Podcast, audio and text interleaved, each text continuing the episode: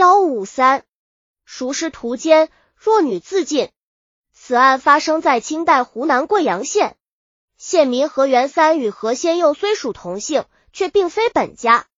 何先佑尚未成年，娶妻孙氏，孙氏很守妇道。乾隆二十七年，何先佑之父何宜安延请何吴三为家庭教师，教何先佑学习。不久，何宜安病逝。其妻朱氏便将家事托靠何元三料理，何元三拜朱氏为干娘，不必内外。乾隆二十八年四月十八日，何元三与朱氏调戏成奸，何先佑夫妇并不知情。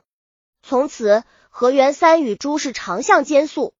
乾隆二十九年三月二十六日一大早，孙氏到朱氏房中请安，由于何元三与朱氏贪睡未起，被孙氏撞见，尴尬而出。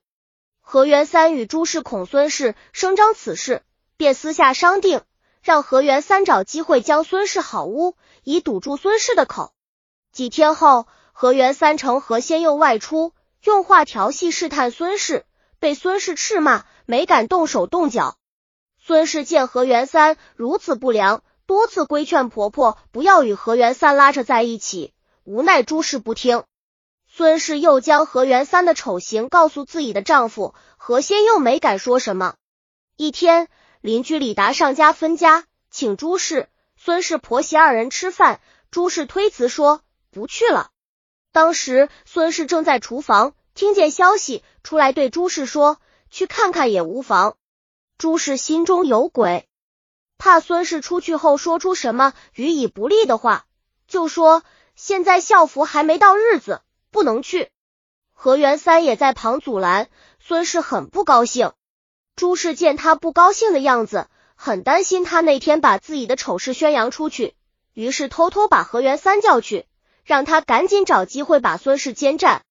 八月二十二日下午，朱氏去河边洗衣服，何仙又去书房读书，只有孙氏一人在厨房余家务。何元三敲门进来，孙氏问他有何事。何元三伪称来取茶叶，他偷偷来到孙氏身后，把将孙氏抱住，企图抢好。孙氏立刻大声呼喊叫骂，并扯住何元三的衣服，照他的脸上扇打。孙氏的小丈夫何仙佑听到叫骂，跑来探看何元三，见势不妙，冲孙氏就是一拳。孙氏一松手，何元三趁机逃走了。孙氏向丈夫何仙佑哭诉了何元三调戏屠奸的经过。何仙佑听了默默不语，方面是由于何元三是自己的师长，碍于情面；另一方面又牵扯到自己的母亲，更难于启齿。再说自己年纪小，何元三的事又不是什么光彩的事，还是隐忍些算了。见孙氏哭啼不已，何仙佑又劝慰了几句，便去书房读书去了。何仙佑一走，是更是不能平静。回想多日来何元义屡次二番的调戏自己，已终于发展到今天的企图抢好，可怜自己的丈夫都竟然无能为力。孙氏越想越气愤，越想越觉得差人，连妻带休，孙氏竟投井自尽了。案发后，何仙又传讯到堂，只好一五十的将何元三屡次调戏妻子的过程说了一遍，但只字未提他与母亲的关系。县令听后大怒。立刻命人将何元三逮捕法办。朱氏因羞愧惊吓，不久便得病死去了。郭亚南剧博案新编编写。